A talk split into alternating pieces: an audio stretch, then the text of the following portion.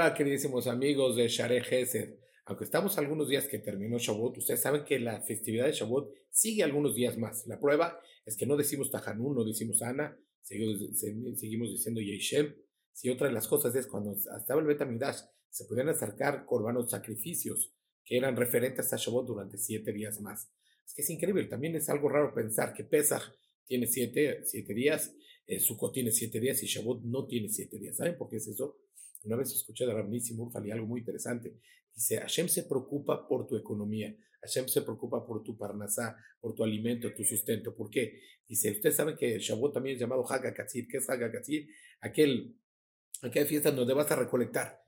Si lo transportamos y lo aterrizamos a nuestros tiempos, ¿qué es, qué es ¿Qué es recolectar? Es como si fuera que una persona va a cobrar después de entregar una mercancía, se esfuerza, pasan los días, 60, 90 días que te van a pagar, estás emocionado que te van a pagar, vas y que y lo cobras. Igualmente como las semillas, vas, siembras, eh, lo cuidas, eh, todo el sembradío, hasta que vas a tú a recolectar, es como en esos tiempos ir a cobrar. Entonces, que dijo, quiero hacer solamente dos días de Shavuot, ¿para qué? Para que no estén siete, ocho días en la fiesta de Shavuot desesperados por diciendo, a ver, viendo el reloj, ¿cuándo acaba Shavuot? ¿Para qué? Para irnos a cobrar, para irnos a recolectar. Prefiero que hagan dos días bien y no siete días medio medio. es algo muy interesante. Otra de las cosas es, ustedes saben que cuando fue entregado Matán Torah, hubo mucho fuego, mucha energía, y aquí quiero hablar un poquito del Geinam. Bueno, el Geinam no es para espantarnos, sino es para saber que, hubo, que hay, sabemos que hay mucho fuego, pero ese fuego puede ser utilizado para bien, esa energía para bien.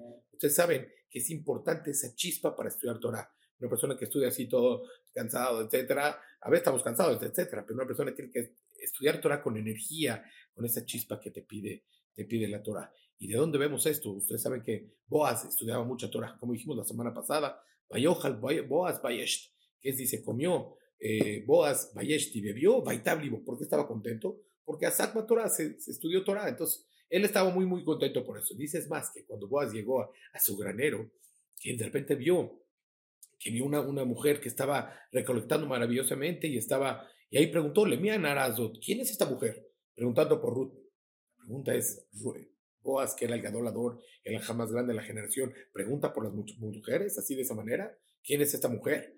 No, ¿saben qué preguntó Boaz? No preguntó quién es tal mujer, preguntó quién es esta mujer que se destaca en sus, ¿qué? En sus cualidades. Especialmente Ruth se destacaba mucho en Zeniut, en saber el, los dinim, que, todas las alajot que podía tomar de, de cosecha para ella, espigas de ella, espigas del anfitrión, son cosas muy complicadas y Ruth lo hacía muy bien. Eso es algo maravilloso. Y solamente para terminar, algo ligado a la Torah de la chispa que dijimos, que tiene que ver con el fuego del Perek Shirah, que, que, ya lo dijimos. Dice que había una macé una vez que habían unos niños jugando fútbol en la calle. Y habían también este, Yehudim, gentiles, gente, niños no judíos, etcétera, que eran muy amigos jugando partidos de fútbol. Una vez se enteró uno de los niños gentiles que el rebe, un rebe máximo de la, de la, de la ciudad, iba a ir a bendecir a la escuela de los Yehudim a todos los niños, iba a, hacer, a examinarlos. Entonces le pidió a los, a los demás alumnos, le dijo, por favor, por favor, a los demás amigos del fútbol, llévenme, aunque yo no sea Yehudí, soy, soy Goy, pero por favor, llévame a la escuela, quiero recibir la bendición del, del Rebe, por favor. Bueno, estos que creen que hicieron los amigos lo prepararon durante tres semanas, lo vistieron bien, le enseñaron Gemara, si te preguntas así, contestas así, etcétera, etcétera, lo prepararon y llegó el día indicado. Lo metieron a la escuela con permiso, llegó al salón de clases, llegó el rebe, preguntó a todos, llegó a preguntarle a este goy y el goy contestó bien. Lo habían preparado bien sus alumnos. Está bien.